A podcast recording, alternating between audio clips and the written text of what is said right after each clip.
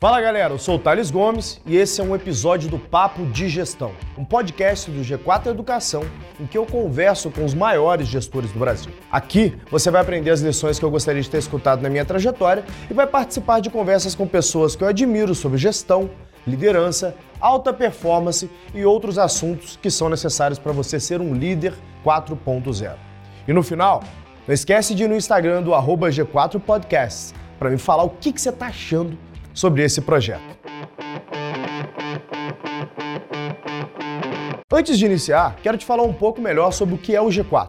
Nós somos a evolução da escola de negócios. Nós traduzimos as práticas das empresas que mais crescem no mundo para o seu negócio. Eu sou mentor de um dos produtos, o G4 Imersão e Mentoria. Ela possui três pilares. Primeiro, conteúdo de altíssima qualidade que trazem as práticas das empresas que mais crescem no mundo para o seu negócio. Segundo, mentorias em que você pode tirar as suas dúvidas com os mentores, como eu, e que não são professores, mas sim empresários bem-sucedidos que já passaram pelos desafios que você está enfrentando hoje. Terceiro, networking com outros gestores, pois sabemos que a jornada do empreendedor é solitária e por isso oferecemos um ambiente onde você pode fazer relacionamentos e também negócios. Se você quiser ser mentorado por mim e outros empreendedores, é só entrar em g4educação.com barra mentoria ou ir na descrição desse episódio e clicar no link para se inscrever no processo de seleção do G4 Imersão e Mentoria. Nela, você terá três dias comigo, Alfredo e Bruno e também acessam a plataforma com conteúdos exclusivos para transformar o seu negócio após a imersão. Um verdadeiro MBA de três dias, com lições que você já irá aplicar um dia depois na sua empresa. E hoje a gente tem uma pessoa muito especial, né? um meu mentor, um cara que eu tenho uma grande admiração, que é o Estélio Tolda. Né? O Estélio Tolda é, é, o CEO, né, o diretor de operações é, do Mercado Livre. Ele foi, se eu não me engano, é, o primeiro cara a entrar no Mercado Livre depois dos fundadores.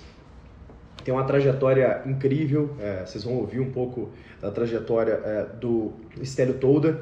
É um cara extremamente humano, é um cara que todas as vezes que eu procurei é, para poder me orientar, é, ele estava ali pronto para poder é, me ajudar, enfim dar a melhor orientação possível para mim enquanto gestor. Vocês vão ter oportunidade de ter uma mentoria com o meu mentor, né? com um cara, um dos caras que eu me consulto é, quando eu estou em algum momento de dúvida, tá? É, Stélio Toda é um cara espetacular. Ele é um cara que traz muito conhecimento para todo mundo que conversa com ele em um determinado momento. Tudo bem, Stélio?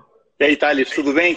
Estava contando para o povo aqui um pouco da, da sua história, mas eu vou pedir para você resumir rapidinho antes de você entrar nela, eu acho que tem uma conexão aqui, que eu acho que é interessante aqui, né? No, eu me lembro que no ano passado, isso no ano passado, no início do ano passado, final do retrasado, se não me engano, eu te procurei, eu falei assim, Stélio, cara, tô estudando pra caramba, tô, tipo, pensando em fazer MBA aqui, é, e aí tava estudando ali para poder fazer as provas do MBA, né, tá?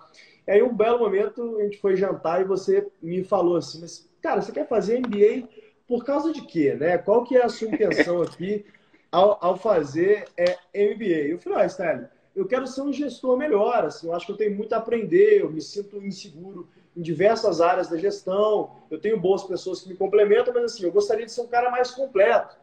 E eu me recordo que você falou comigo, você falou, ah, cara, vamos lá, MBA, ele é para isso aqui, né? Então, o que você está querendo, acho que tem um outro programa, né? Aí você me indicou o OPM, que é o que é um MBA profissional ali de Harvard, né? Isso. Que eu me inscrevi, fui aprovado. Infelizmente a turma faz postponer agora, né? Então para mim foi um negócio muito importante. Deixa eu dar uma oportunidade pro pessoal que me segue aqui de ter uma mentoria com um cara que é meu mentor, né? Então, bacana, que abrindo bom. essa conversa assim, eu queria que você contasse um pouquinho da sua trajetória profissional antes do Mercado Livre e depois a gente entra um pouco de learners de Mercado Livre. Legal. Bom, eu é, estudei engenharia mecânica é, estudei em Stanford, fiz o, o, meu bacharelado lá e também um mestrado em engenharia mecânica. É, achei que ia ser engenheiro, mas não fui. Fui durante pouco tempo, trabalhei um tempo no, lá no Vale do Silício, logo que eu me formei é, em Stanford, mas voltei ao Brasil é, e, como todo bom engenheiro sem oportunidade para ser engenheiro, entrei no mercado financeiro e, trabalhei um tempo é, no mercado financeiro, no Icatu, na época, lá no Rio, depois no, no Pactual, na época que ainda não se chamava BTG, e eu resolvi que eu queria fazer um MBA porque sentia que faltava teoria, que eu precisava entender a teoria de finanças. Eu estava ali já trabalhando, né, envolvido, mas é, sentia a necessidade de ter uma base teórica. Fui fazer o MBA, pensando que ia seguir uma carreira ainda no mundo das finanças. É, quando eu terminei o MBA, inclusive, eu fui trabalhar em, em Wall Street, é, trabalhei na Lehman Brothers. Lehman na Brothers. época ninguém sabia o que, que era Lehman Brothers. Que ano que era isso, sério? Isso foi em 99, foi quando eu terminei o meu MBA. E eu fiquei. Né? Era pré-bubble. Eu fiquei ao, ao, todo três meses na, na Lehman. É, foi quando eu me reencontrei com o Marcos Galperin, que era meu colega do MBA é, argentino, que tinha saído do MBA junto com o Hernan Casar, é, outro colega do MBA, hoje na Casec. E os dois é, lançaram o Mercado Livre lá na Argentina. E eu, é, ouvindo a história do Marcos, aquela paixão que, que ele tinha ali por, por empreender, por lançar um, um negócio, é, um marketplace, eu me encantei com a história dele, me ofereci para trabalhar com ele e ele topou. E aí eu larguei Lehman Brothers, larguei Nova York, larguei, larguei o sonho americano voltei para o Brasil para começar o Mercado Livre no Brasil. Isso foi em novembro de 99 e o resto é história. Estamos aí há, há mais de 20 anos.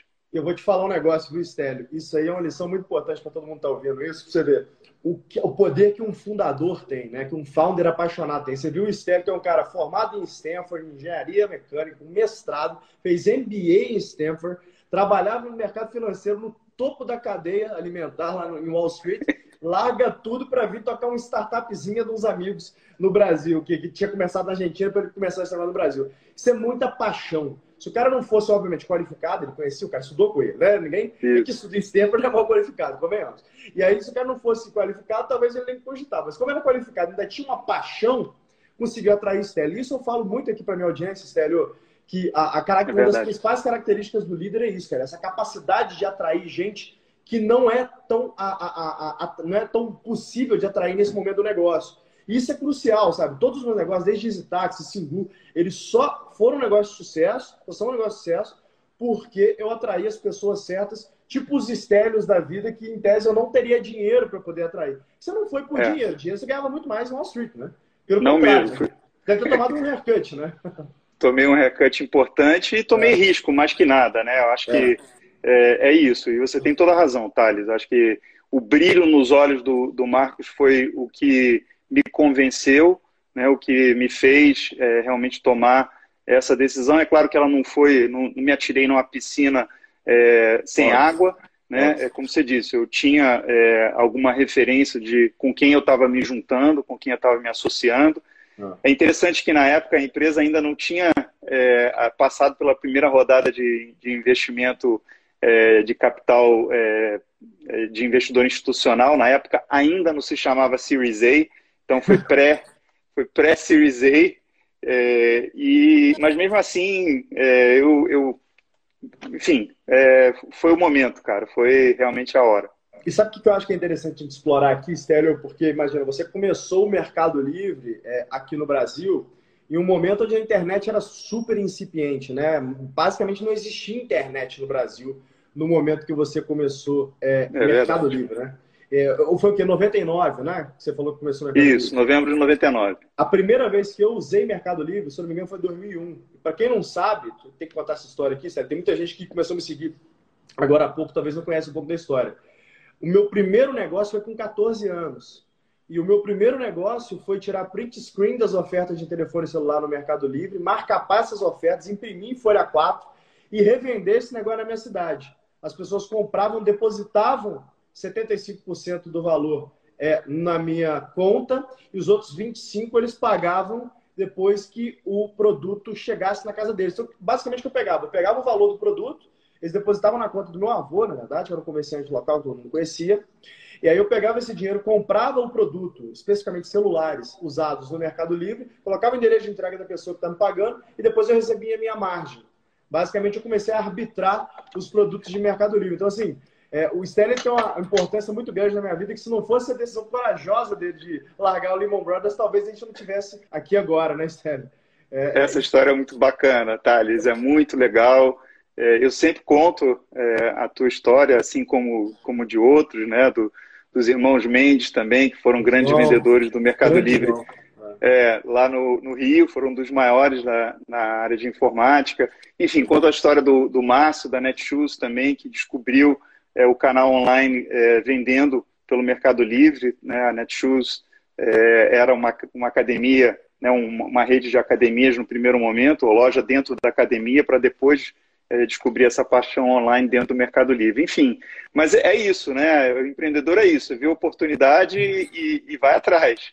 E sabe o que eu acho legal? Que você imagina, né? Um business, ele consegue criar um ecossistema empreendedor em volta dele e por mais que seja um excelente business, né? Quem não sabe, o Mercado Livre é uma empresa listada. Vale quanto hoje o Mercado Livre, Stélio?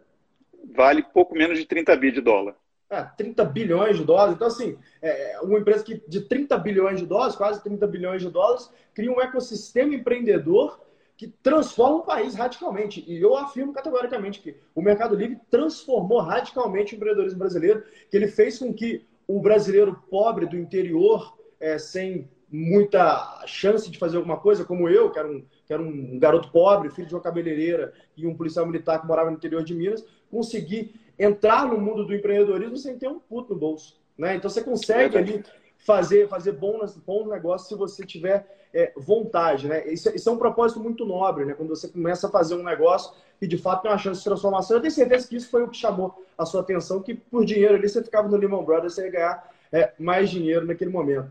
Agora, trazendo aqui, Stélio, antes de você comentar isso, é que aí você já aproveita e responde esse negócio. Trazendo aqui para a realidade, você entrou no negócio em 99, 2000, a bolha estourou. E aí, bicho, qual foi o dia 2? É, então, essa foi a primeira da, das agora três grandes crises é, mundiais que a gente já enfrentou nesse negócio. Tá é, então, né? acho que. É, não.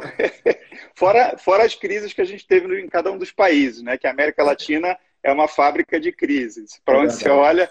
É, mas eu estou falando de três que foram globais. A primeira foi essa que você citou, que foi o estouro da bolha em 2000, é, curiosamente, a gente estava é, negociando é, a nossa segunda rodada, então a nossa Series B, é, quando já o Nasdaq em março de 2000 começa a cair. E, e, assim, foi a duras penas. Você sabe como é que é a história de negociar com, com investidor e entregar é, né, share para investidor. A gente teve que entregar mais do que a gente gostaria naquela época. Mas, em compensação, a gente conseguiu fechar uma rodada em maio de 2000 e com esse dinheiro, os nossos investidores nos disseram o seguinte: esse é o último dinheiro que vocês vão levantar é, para fazer esse negócio ficar de pé. Então, é, cuidem bem desses recursos. E foi realmente o, o que a gente fez. Né? Acho que uma lição importante para épocas de crise, para empresas é, que, é, enfim, é, não estão ainda é, trabalhando ali no, na rentabilidade, que ainda estão escalando. É, é, um desafio muito grande como lidar com momentos onde seca é, o capital. Aliás, a gente viveu um período agora recente é, em que muitas empresas, né, eu vi que você comentou aí do, dos camelos versus unicórnios, Isso. muitos unicórnios ali inflados com dinheiro de investidor. E a gente sabe que é, isso não se sustenta principalmente em momentos como esse, onde seca a liquidez e, e aonde o empreendedor ele é obrigado, sim, a olhar em volta e, e, e o que, que é necessário para a gente sobreviver. Em 2000 foi assim, né? estourou a bolha. A gente tinha uma convicção que era a convicção de que a internet daria certo, né? que o e-commerce daria certo. Essa convicção ela se provou ao longo do tempo. Eu acho que naquela época a gente tinha a bolha ela, ela aconteceu por conta de expectativas irreais, né? Investidores colocando dinheiro achando que os negócios iam até abrir capital, fazer IPO, quando em alguns casos nem receita direito tinham, tá? Não estou nem falando que tinham rentabilidade. então assim era, é, era uma era uma loucura isso, né? Imaginar que uma empresa pudesse ir a mercado é, com, só com promessa, né? Com a ideia de que ela poderia funcionar. Então, assim, foi bom pelo aspecto de que a gente se viu obrigado realmente a tomar decisões é, muito, muito claras né, sobre como operar num cenário onde a gente tinha que, né, passo a passo, é, crescer, montar um negócio para, enfim, depois lá na frente. De fato, a gente só voltou ao mercado quando a gente abriu o capital em agosto de 2007. Foram sete anos que a gente levou aí para montar um negócio que se tornou rentável em 2006 e que foi é, a Nasdaq em 2007. E eu queria explorar esse, exatamente esse período, Estéreo, que eu acho que serve muito para a gente é, nesse momento. O que, que você tira de aprendizado que você teve ali para passar desse momento aí, dessa, quando a piscina secou ali pós-bolha, até o IPO? O que, que você acha que dá para tirar de aprendizado e trazer para a nossa realidade hoje no Brasil, é. para o empresário pro pequeno, para o médio empresário brasileiro aplicar? É, eu acho que tem, tem muitas coisas, né? É, a gente pode falar de algumas delas aqui. O, o, o foco no essencial, acho que é a primeira coisa. Né? Então, muitas vezes as empresas estão é, né, investindo em, em, vários projetos e, e, às vezes alguns distraem daquilo uhum. que é realmente o principal é, da empresa. Uhum. É, você citou a questão do caixa, então liquidez é, é muito é, importante, né? Então você trabalhar assim é, com entradas e saídas lógicas. É claro que muitas vezes, como você disse, o que tem no caixa é suficiente para pouco tempo, é, a, e, e, a banco, nesse momento, é, eu não recomendo, né, quando, não quando há a possibilidade. Então.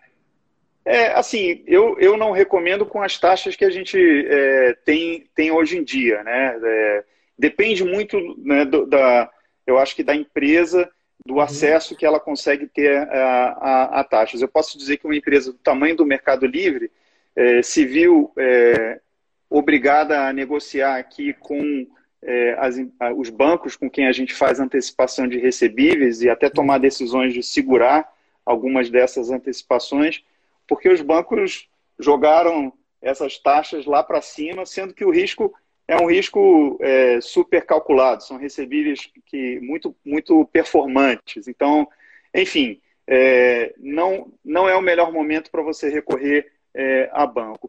A gente falou sobre o caso do Mercado Livre, que a gente estava justamente fechando uma rodada e essa rodada a gente conseguiu fechar, mas entregando mais equity do que a gente gostaria. Uhum, uhum. Isso pode ser uma, uma opção, não é a ideal também do ponto de vista de, é, né, no, no, médio prazo, é, um, é, é, talvez até mais caro do que é, o banco, né, pensando num é, futuro onde... acredita no negócio, né? Pois é. é assim, com relação a é, como operar o negócio, né, eu acho que isso é, é, às vezes, muito difícil, né, mas a gente precisa tomar decisões que às vezes são decisões corajosas. Uhum. É, a gente está vendo aí né, algumas empresas falando em não demitir, em não reduzir pessoal. O ideal é que você não faça isso, mas em alguns casos é necessário você fazer isso quando você tem. É, é, funções que, que não são funções que você consegue manter, é, mas, enfim, essa é uma decisão que o, o, empreendedor tem que tomar. Questão de contratos, né? questão de é, aquilo que você tem contratado. Às vezes você também tem que ter conversas difíceis aí com teus fornecedores, né? É, e, e, isso né, mostrando, acho que, uma é, abertura né, é, não se aproveitando do momento, mas sendo sincero com relação à situação e tentando, dentro do possível, esticar é, né, os seus, os seus pagamentos, né, onde, é, e isso é, isso é muito importante, você priorizar realmente só aquilo que é mais essencial, é, e isso pressupõe muitas vezes que você tem que é, abrir mão de contratar pessoas até boas que você estava ali no pipeline para contratar. Enfim, são, são coisas que eu acho que tentam olhar para o curto prazo e para a preservação é, da empresa. Tem empresas grandes que estão. É, atravessar o rio. Tem empresas grandes que estão lidando com isso e tem empresas médias e menores também que estão lidando com isso. É. Eu tenho umas dúvidas específicas aqui, viu, Estélio? E aí é tipo, dúvida, mentoria mesmo aqui com você. Digamos que eu estou investindo em um novo time aí, porque eu tinha um projeto que eu estava investindo nessa nova business unit e eu contratei um time, um squad para isso. E esse time é muito difícil de contratar e eu consegui alinhar todo mundo. Eu estava, sei lá, seis meses para montar esse time. Comecei esse projeto, né? Comecei a ficar em situação de fragilidade de caixa. Vou precisar fazer um fundraising em 12 meses. Só que se eu demito esse time, eu consigo esticar isso por mais 12. E aí, bicho, o que, que eu faço? Eu abro é. mão desse diferencial competitivo que seria o um negócio que é construção dessa nova business unit, estico meu funding para mais um ano para ver se começa e passa essa tempestade, ou tomo o risco e vou para cima e vejo o que acontece lá? O que, que você faria? É, é, não é uma resposta óbvia. Eu acho que eu olharia para o, o tempo de resposta desse time, tentaria trabalhar com esse time para acelerar os entregáveis deles e conseguir que eles entregassem em menor tempo, para que é, nessa expectativa de retorno sobre o trabalho deles começasse a acontecer antes. Então, assim, eu, eu sim tomaria o risco nessa situação, quando eu consigo vislumbrar. É claro que quando você está falando de projeto de tecnologia, muitas vezes é, né, a tendência é sempre aquela coisa se esticar. É, então, então você ter, teria que trabalhar muito perto dessa, dessa equipe para ter a certeza disso, de que né, eles irão cumprir, é, e isso até Aí, aí, não sei, é uma negociação com, com, com a equipe, é motivação, enfim, é estar é, é tá próximo mesmo para você conseguir extrair resultados é, extraordinários, né, que, que, seriam necessários ainda mais num tempo extraordinário como que a gente está vivendo. Faz sentido. Outra dúvida específica aqui, cara, deu merda. Vou ter que demitir uma galera. Você já passou por isso? Já teve que demitir muita gente, não? Não, não em massa. Obviamente já demiti pessoas, mas não, é, felizmente nunca tive que pegar um, um, grupo e de uma vez só né, fechar um escritório. É. É, assim, para ser sincero, já teve, mas é, foi aquisições que a gente fez, onde não fazia sentido a gente continuar determinadas linhas de negócio. Então a gente foi, foi, fez dentro desse, desse escopo, mas não por conta de uma crise. Minha dúvida aqui é a seguinte: então, digamos que eu tenho que, cara, eu tenho que cortar, não tenho que fazer, que senão eu vou quebrar. Eu tenho ali uma distribuidora de alguma coisa, minha distribuidora é média, eu estou faturando ali 100, 150 milhões ano, e eu preciso cortar, porque senão eu vou quebrar, não tenho o que fazer. E aí, puta, é foda porque eu estou com um bom time, em tese eu não demitiria ninguém, mas aí eu tenho que cortar ali. Existe você, ao longo da vida, aprendeu alguma forma, alguma técnica onde eu possa avaliar quem cortar numa situação de crise como essa? É, tem algum, algum racional é. de como que eu penso isso? É. Sendo que eu não preciso cortar ninguém? Então, é, não, acho, acho, Thales, que o ideal é, é você pensar é, na equipe que você vai precisar para a travessia, né? É, e, e, aí, é, os critérios é, têm que ser sempre, eu acho que os critérios de, de performance, né? A gente está é, sempre pensando né, em termos de, de meritocracia, né? Uhum. Isso, isso é muito, muito importante.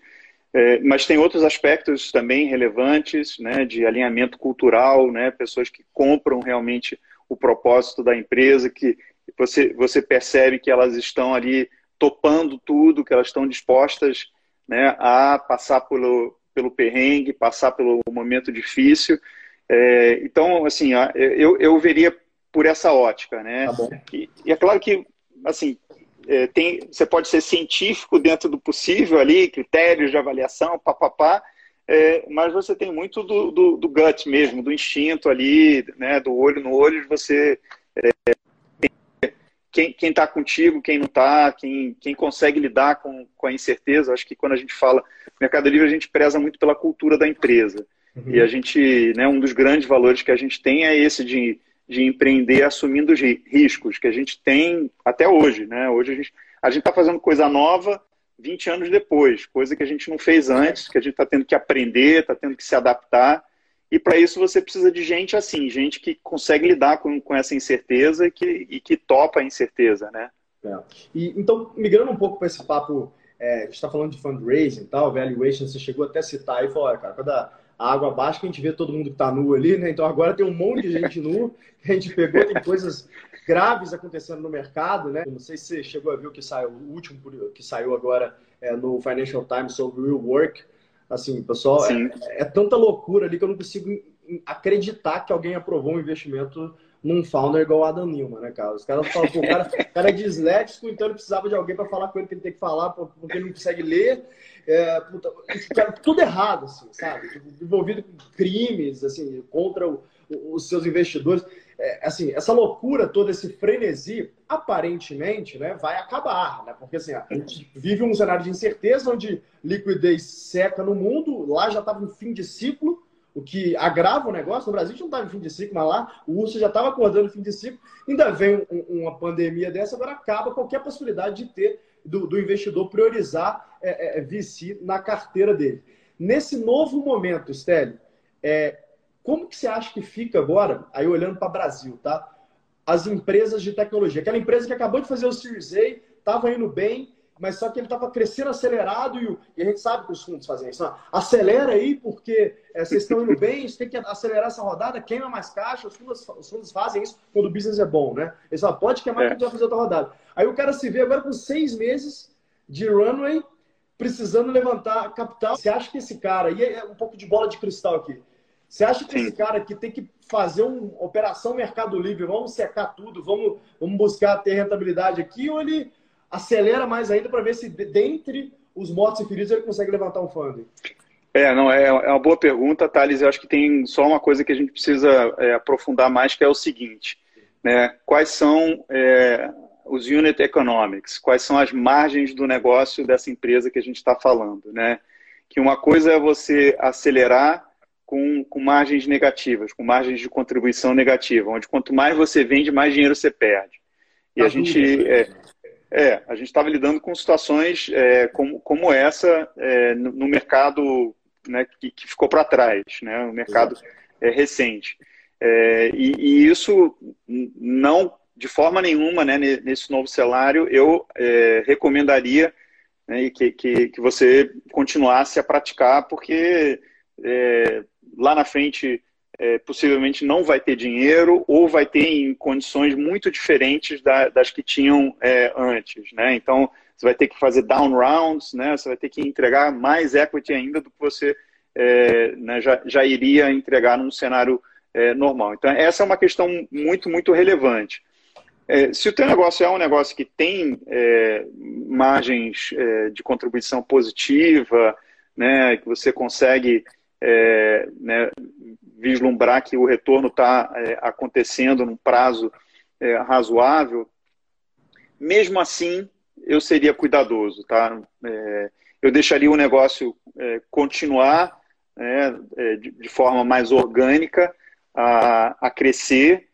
me preocuparia muito com os, os gastos, né, me preocuparia muito com o nível de investimento que eu tenho tentaria esticar esse run rate é, um pouco mais, né? Faz sentido. E, e, ao contrário, parece que também é verdade, né? Ou seja, se eu tiver uma empresa agora que está capitalizada, que tem, sei lá, dois anos aí de run rate, ela me parece que, que vai, vai passar melhor aí por essa tormenta, porque a análise que eu faço aqui é muita gente vai ter que demitir, a gente sabe disso no Brasil. Tem muita gente que estava levantando valuations absurdos, que vão tomar down rounds muita gente vai ter que demitir. E o primeiro corte que as pessoas fazem ali quando o negócio está pegando é o quê? São nos altos salários. Altos salários está onde? Está em produto, está em engenharia, está em tech. Né? Então vai Verdade. ter bastante developer no mercado. Eu acredito que venha trazer também uma pressão deflacionária nos preços, que estava um absurdo, né? A gente está falando Muito. de um engenheiro júnior saindo da faculdade ganhando 10 mil reais por mês, né? Aqui em São Paulo. Né? Verdade. Né? Então, acho que acaba tendo um pouco de pressão deflacionária. Você não acha que o cenário está parecido com eu, isso? Eu concordo, eu concordo contigo. É, assim, a gente contrata é, bastante desenvolvedor em geral. É, no, no, passado, o Brasil não era o mercado onde a gente mais contratava, mas no ano, nos dois últimos anos a gente contratou muito é, por aqui. A gente tenta fugir da Praça de São Paulo. Temos lá um centro de distribuição em, em Floripa. É, e a gente consegue até ter um, uma equipe bem legal lá e atrair gente mas você tem toda a razão. Acho que o mercado esteve muito, é, muito quente né, é, na área de, de, desenvolvimento de produto, de tecnologia, e a gente vai ver uma mudança. Né? A gente vai ver uma mudança é, para quem para quem tem espaço para contratar, para quem tem necessidade de contratar, eu acho que a, a balança vai pender um pouquinho mais né, é, para o lado das empresas do que antes. Eu também acho, cara. Inclusive, assim, fazendo uma racionalização aqui, eu acho que tanta gente vai passar por um período tão sombrio, né? Tanto empreendedor, infelizmente, vai quebrar. A gente viu o Sebrae divulgando, né? Só esse ano já quebraram 600 mil empresas, né? E, e, vai quebrar mais ainda, né? Tá muito complexo o cenário. Então, talvez toda essa onda que a gente estava tendo de empreendedorismo, todo mundo quer empreender, todo mundo quer montar um negócio, a gente vai ter uma onda muito parecida com a década de 90, que era deixa eu trabalhar em banco, deixa eu trabalhar em consultoria, deixa eu trabalhar é, em setor público, porque eu acho que muita gente pode ser que fique traumatizada. E a gente vai viver tempos agora muito difíceis para o capital semente. Né? O, o investidor é. anjo, ele vai ver altos retornos em outros tipos, outros produtos financeiros que não tem nem perto do risco do venture capital, consequentemente, para de funding ali, inovação, que é muito ruim para o mundo como um todo, diga-se de passagem. Mas me parece é ser o efeito é, é, colateral. Então, vai ter muita gente boa que estava pensando em empreender, viu esse shake aí no, no mundo, falou, mas peraí, deixa eu dar uma segurada aqui, tempos sombrios pela frente, deixa eu pegar um, um emprego estável, deixa eu trabalhar numa, numa, empresa que eu admiro, como, sei lá, Mercado Livre, deixa eu ir para Singu. A gente, acho que a gente vai ter algumas, algumas é. grandes talentos que iriam empreender, que pode ser que vire oportunidade, né? Para a gente estar Verdade. melhor Tem... posicionado em termos de caixa. É verdade. Tem uma coisa até que é, eu não sei, né? Uma suposição minha aqui. A gente está vendo, é, até pelas empresas que não mais tradicionais, que ainda não tinham se digitalizado, é, a necessidade, eu acho que tão aparente, tão evidente, né, de acelerar os planos de digitalização. Uhum. Né? Talvez isso seja também uma oportunidade para de, de, um emprego mais estável para muito desenvolvedor, muita gente boa.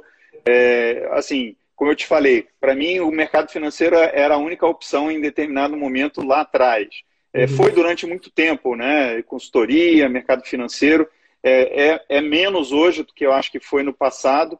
Acho que a gente tem essa, é, né, esse impacto que você falou, sim, sobre empreender, que é um pouco, vai ser um pouco mais difícil por conta da questão é, do funding, uhum. apesar, Thales, de que a gente, por hora, se mantém aí em, em juros é, históricos bem baixos, né?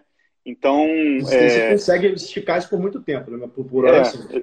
Pois é, então, e, e, do ponto de vista de assim, capital para investir em empresas, talvez passado o, o momento de crise mais aguda, a gente volte a ter ainda né, é, uma disposição de investimento de risco também, inclusive para é, empresas iniciantes. Vamos ver, eu acho que tem é, é cedo ainda para a gente cravar aí um prognóstico. Então, então você não está dizendo que o seu call é que a gente vai voltar investindo mais ou menos que a gente investia, não. Você acha que tem uma chance diferente, né?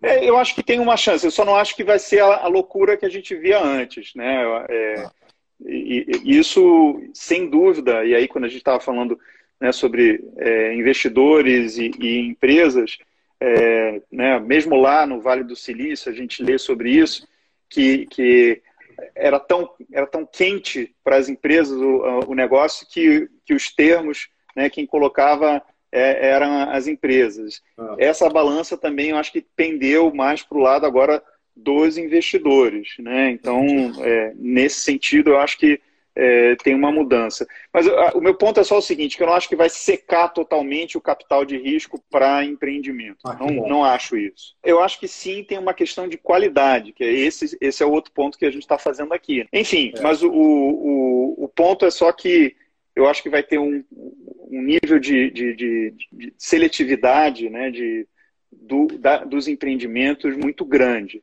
Né? Eu concordo, cara. Acho que Inclusive, até trazendo isso um pouco para a realidade mais próxima, né? 2008. Né? 2008 foi um ano é, emblemático para o mundo por causa da crise do subprime, né?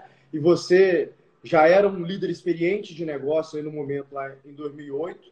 E a gente fala que, bom, não dá para comparar 2008 com agora, porque 2008 foi uma crise de oferta, agora a gente tem uma crise de demanda, com uma combinação tóxica que é quebra de cadeia produtiva, mas dá como padrão de comparação, e aí, até falando em questão de funding, para a gente fechar a sessão de funding. Na hora que deu problema em 2008, qual foi o ano ali que você percebeu, falou, opa, o mercado já já está mais ou menos calmo aqui? Foi quanto tempo? Um ano, dois anos depois que, que se regulou ali é, o negócio? É, para Brasil demorou mais, né? Para é. Brasil... Quanto que foi? Eu é, não lembro. É, não, assim, para Brasil, é, a gente só começou a, a, falar de novo disso em 2011, 2012. Né? foi o ano que eu é. peguei o funding de Digitaxi. É, se, se, assim, quem o, o, Eric Asher da, da Mona X, uhum. é, ele começou cedo, né? Ele começou antes disso e ele conta que era o, era o inverno, né? Era o inverno atômico ali, aqueles primeiros anos é, entre, bota aí, entre 2008 e 2011, né? Esses três primeiros anos é, foram anos difíceis, onde é, realmente tinha pouca opção de empresa, é, tinha pouco dinheiro de investidor, mas aí a gente viu né, o, o Brasil começar novamente a, a, deslanchar ali a partir de 12, 13. É, e aí sim, aí a gente pegou um, uma época boa também. Mas teve um esse... tempo ali, né? Até o negócio meio que retomar no Brasil, né? 2008, 2009, 10, 11, 12, 4 anos ali mais ou menos, né?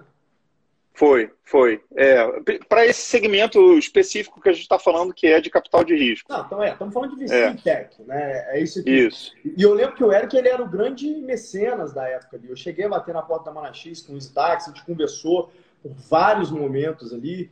O Eric é um dos caras que mais entendem é, de VC do Brasil. O é um, é, um, é um VC sério, que eu admiro muito o trabalho que eles fizeram. Sim. Investiram nos meus concorrentes na, na, na 99, que foi vendido é, lá para pro, os chineses, né? Foi, foi um excelente é, é exit para o Brasil, foi que colocou um exit que deu uma, uma, uma projeção ao Brasil globalmente, né? Então, assim, Verdade. o Eric fizeram um, um, grande trabalho, mas eram muito poucos ali. Parece que era ele, mas com fraparra ali, meio que, tipo, tentando fazer alguma coisa e não, e não tinha muito funding no Brasil. Eu me lembro o seguinte, Stélio.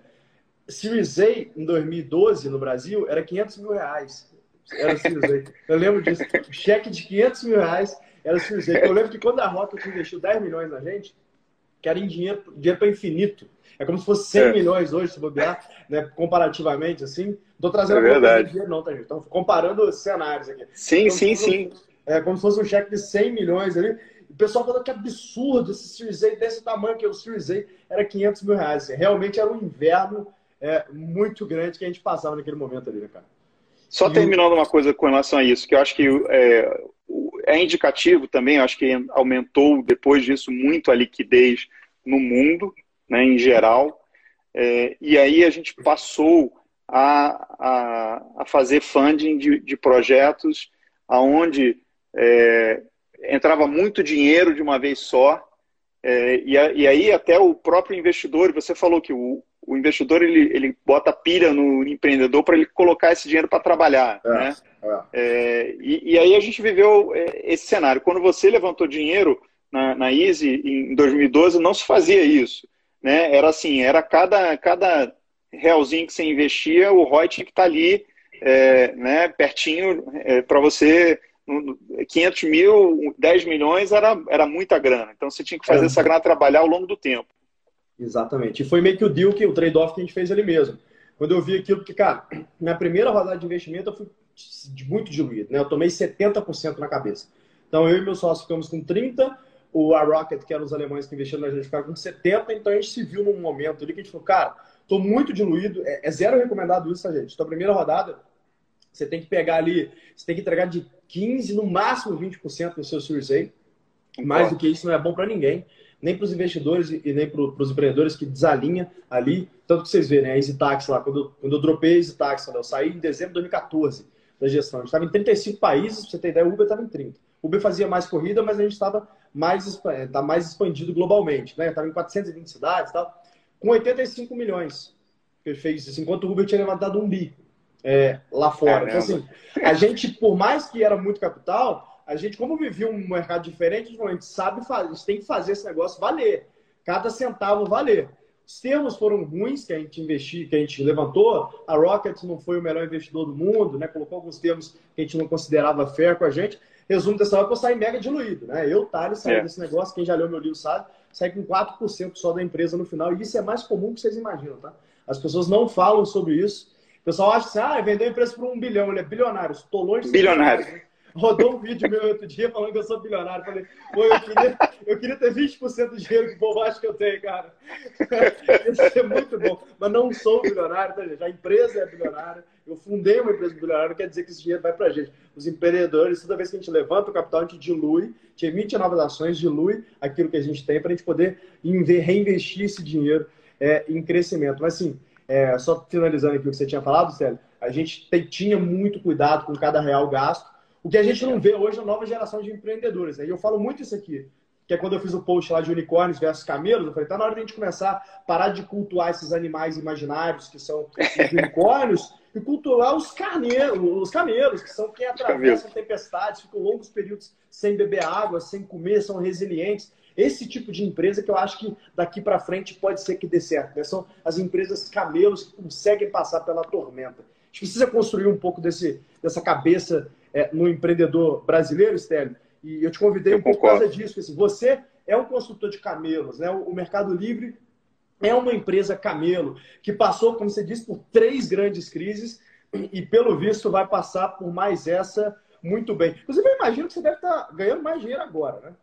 Ou estou errado? Não, a gente está tá bem, mas é, o e-commerce ele está rapidamente também passando por mudanças, né? A gente está lidando com mudança de comportamento nesse tempo atual. É, o pessoal já está falando, né, passar da crise, o new normal, aonde que a coisa vai se estabilizar, e eu tenho, obviamente, uma, uma crença muito grande de que a gente vai se estabilizar num nível de e-commerce é, muito mais alto do que a gente vinha é, tendo antes. Né? Uhum, então, as pessoas vendo realmente que o e-commerce ele, ele funciona. É, é, claro que isso sempre passa por boas experiências e as empresas de e-commerce, as melhores empresas estão trabalhando nisso, né? principalmente na parte da entrega, cuidando muito é, disso. É, e, e, conforme as pessoas vão tendo essas experiências, elas vão né, querendo mais, né? a recorrência é, disso. A gente viu um movimento logo no início, é, voltando muito pro, voltado muito para os bens essenciais, né? que, que se, se a gente for olhar para o Mercado Livre, a oferta disso é limitada, mas a gente procurou rapidamente também se adaptar né? e, e trazer parte dessa é, oferta. Então, a gente se olha no Mercado Livre hoje, vai ver produtos de supermercado, limpeza, é, alimento, bebida, higiene pessoal, saúde.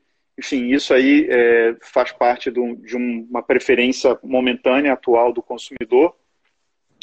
E a gente está vendo né, as pessoas em casa procurando também outras categorias, né, montando a mini academia em casa, é, montando o escritório em casa. Mas a gente, pelo lado de e-commerce, é, sim, está vendo um, um crescimento né, da, da, demanda. A gente tem um negócio de fintech, de mercado pago, que é um negócio que tem também é, uma presença física grande. Esse negócio a gente está tendo impacto, sem dúvida. É, e aí a gente também está tá escolhendo é, calibrar os investimentos. A gente estava incentivando muito a nossa carteira digital uhum. e, obviamente, não é o momento para a gente fazer isso. É, mas, enfim, a empresa é diversificada, ela consegue lidar com, com essas mudanças também do comportamento do consumidor. Vai causar, sim, uma transformação profunda no mundo. Inclusive, tem alguns estudos já propondo um nome para essa nova economia, estão chamando de Low Touch Economy. O Low Touch, exatamente. É, que provavelmente, boa parte das pessoas, no meu mercado, por exemplo, setor de beleza, né? Eu acredito que as pessoas vão evitar, por, por hora, pelo menos, salões, ambientes herméticos, aglomerados. Acho que os negócios que dependem de ambientes, é, de, de, de funcionar em ambientes herméticos e aglomerados, vão ter que se adaptar. Então, assim, as pessoas vão ter que se adaptar, assim, marcas que não cogitavam trabalhar bem online, tra trabalhar varejo, que não Isso. cogitavam trabalhar bem o e-commerce, vai ter que se adaptar, não tem outra saída. Na verdade, já deveria estar adaptando, se tem é verdade. De já deveria estar, porque o negócio é o seguinte, é o que o Sérgio falou. Daqui a pouco a gente está saindo disso aqui no Brasil. Acho que Darwin nunca foi tão, tão atual, né? Não vai ser a empresa mais antiga, nem com maior poder de capital que vai sobreviver, mas aquela que se adaptar mais rápido. Né? Então, um negócio que eu sempre falo aqui, o, o, se bem que aqui eu não falo muito não, mas no Gestão 4.0 nas minhas aulas eu falo, né? O exemplo claro que eu dou, o clássico exemplo do, da Blockbuster e da Kodak, né? Blockbuster era a startup mais foda do mundo ali nos anos 2000, uma das startups mais fodas do mundo lá de Google, era, era as, uma das grandes, dos grandes destaques, né? E você tinha Kodak, que é uma baita empresa, mega estabelecida, que vendem dois valores, né? As empresas elas entregam resolução de problema. Essas empresas elas entregam a resolução de dois problemas, que é entretenimento em vídeo e registrar seus momentos, né, através da fotografia. Essas duas empresas entregam esses dois valores. A gente continua nos entretendo com o vídeo hoje e continua registrando nossos momentos. Só que eu registro os meus momentos né, através do meu telefone e o meu é. entretenimento em vídeo é Netflix, Amazon, Apple TV. Ou seja, as pessoas continuaram consumindo a mesma coisa, mas mudou o quê? A forma como elas consomem é. aquele valor que essas empresas entregavam. E o que, que aconteceu com as empresas que faliram? são aquelas empresas que não perceberam que a forma estava mudando. Não é o produto Exato. mudou. Não é tirar algo out of the blue. É só ter atenção com o seu cliente, de modo que você consiga descobrir qual é a forma pela qual ele quer consumir o valor que você está entregando. A Netflix é, conseguiu fazer isso antes da Blockbuster. Em seis anos depois que a Netflix começou, Blockbuster, que era uma empresa que valia bilhões de dólares, virou pó. Antes de você deitar hoje, quer dizer, antes de você deitar, antes de dormir, refletir sobre o seu negócio e perguntar: será que a forma como as pessoas vão consumir esse valor que a minha empresa entrega hoje vai se alterar ou não nesse low touch economy? Esse é o principal exercício que eu acho que um líder é, deveria fazer estrategicamente é, agora. Que mais você acha é. que está faltando aqui para provocar o líder a pensar, Estélio? O que, que você faria de provocação para o pessoal? É, não, eu estava pensando só um comentário numa coisa que você falou antes também, que é o seguinte: é, é muito difícil, às vezes, a empresa se autocanibalizar. Né? A empresa, é, você se apoia muito no teu sucesso, você se apoia muito nas coisas que estão dando certo. E aí você não consegue perceber, como você falou, essa mudança na, na forma, e, e, você se, se prende muito na forma antiga é, e, e, não consegue ver que o teu negócio é, pode ser um negócio totalmente diferente, com uma forma diferente, que você é, tem tudo para ser quem impulsiona a, a mudança. Né? Ah. Eu estou falando mais da perspectiva de, da, daqueles que é, não veem a, a, coisa acontecer. É, é, difícil isso, a verdade é que é, é, que é difícil. São poucas. Ah, se fosse fácil, tem... todo mundo faria, né? É. Se pois é, não, você fórmula também ninguém ensinava, né? Essa que é a verdade. pois é. é eu, enfim, eu, eu acho que eu não tenho nenhuma fórmula para ensinar para ninguém, tá? Mas eu acho que os momentos que a gente está vivendo hoje, tá? Eles são momentos que requerem muito da, da liderança, assim, como você está dizendo, né? O papel do líder é, é mais, é, acho que relevante ainda, sempre é muito relevante, mas mais do que nunca, né, nos tempos de guerra, né, o papel do, do líder ele é muito relevante. Ele é relevante do ponto de vista de motivação da, das equipes, né, de realmente chamar as pessoas para o propósito, para a visão da, da empresa. É, e esse tem que ser um norte que, que não muda, né? não é a questão de uma crise, uma tempestade que muda isso, então, é, mas é, muitas vezes é só relembrar esse, esse, esse norte aí para as pessoas. Né? Legal. É, a questão da motivação, né? A questão da motivação. É, é claro que a, a, a, gente procura ter, como eu, eu, falava antes, pessoas empreendedoras que conseguem se automotivar, mas é, a transparência né, que o líder passa é, é muito importante para gerar também essa, essa automotivação, essa motivação que você precisa que as equipes é, tenham, né, que as tropas tenham né, para encarar essa guerra. Ou seja, em, em, de uma forma simples aqui, o líder deveria ser bem transparente, claro com o seu time acerca da situação da empresa. Eu acho só que as notícias é, ruins você precisa é, dar todas elas de uma vez só, né? Então não adianta você é, ficar adorando uma pílula que não tem nem como como dourar. É, esse cenário que você descreveu, de você segurar a informação para no último momento né, é, puxar né, o, o, a tomada, é, eu acho que ela é muito ruim. Né? Enfim, é, é, a, a, confiança, né, a perda de confiança pode ser muito, grande, mesmo para aquelas pessoas que ficam, é, pode ser muito ruim. Então, essa transparência ela é importante para você também preservar a relação com as pessoas. Né? Vocês, mesmo que você tenha que demitir parte da equipe, uma outra parte vai continuar trabalhando. Você quer que essa outra parte é, olhe para você e diga: puxa, é, é, foi um líder é, humano, foi um líder que entendeu, foi um líder que foi justo, é, e isso me faz querer continuar trabalhando com essa pessoa, me faz querer é, fazer parte dessa equipe. Legal. Stélio, para a gente fechar aqui, duas perguntinhas. Um líder que te inspira e por quê? E um livro que transformou sua vida e por quê? Ah, vamos lá. É, líder que me inspira. Eu acho que eu nunca te contei isso, Thales, mas eu sou filho de um empreendedor. É, é, meu pai é, foi, foi dono de é, uma das principais, ou a principal loja de discos é, do Rio, na época em que a importação é, era limitada, era a principal importadora é, de, de, de, discos. E, e o meu pai é, acho que é a minha maior inspiração é, para empreender, né? Então também é, against all odds, né, contra todas as, aí as, as possibilidades, conseguiu fazer um, é, um negócio. É, e aprendi muito a, com ele como lidar com as pessoas, né, como tratar é, a equipe. Você trabalhou é, enfim, na sua infância? trabalhei né, é, com ele também, então tive ali é, lições com ele, com meu tio, que era o, o sócio dele, lições é, muito palpáveis, assim, né, de é, imigrantes que, que deram certo, migrantes que deram certo, né, meu, meu tio é, baiano, meu pai português, é, e eu acho que são lições que, que inspiram para a vida toda. Livro, puxa, livro eu, eu, gosto, eu gosto muito de ler biografia de um empreendedor, né? E, e assim continuo ainda é, sempre é, buscando. Então todas que, que, que, já saíram aí dos, dos grandes, Jobs, Bezos, é, Musk, é, todas essas aí eu, eu, eu já li é, e são, são boas, acho que são todas histórias. É, Nada Easy é, é, uma, é uma, uma, grande história também. É, e, e eu, eu me inspiro muito nessas histórias também, porque eu acho que sempre tem alguma coisa nova para aprender. Mas eu gosto muito, Thales, de não ler só é, sobre negócios, né?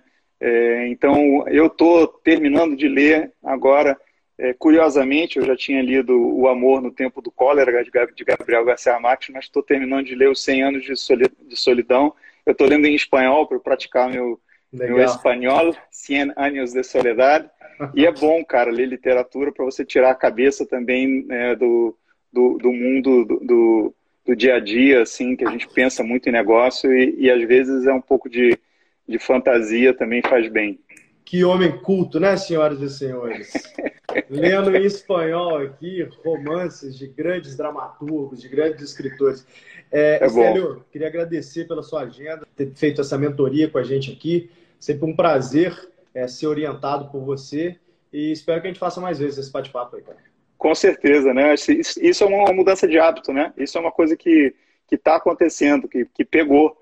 E, e, e, assim, a gente vai ver outras coisas é, também mudando. Foi um prazer, Thales, obrigado pelo convite. Sempre bacana é, a gente trocar aqui é, experiências. E vamos em frente, a gente vai passar pela essa tempestade, vai, vai sair do outro lado mais forte. E aí, gostou do episódio? Se sim, não esquece de compartilhar com um amigo. Se for postar nas redes sociais, não deixa de marcar o Instagram do G4podcast. Eu quero saber realmente o que você achou. Um abraço e até o próximo episódio.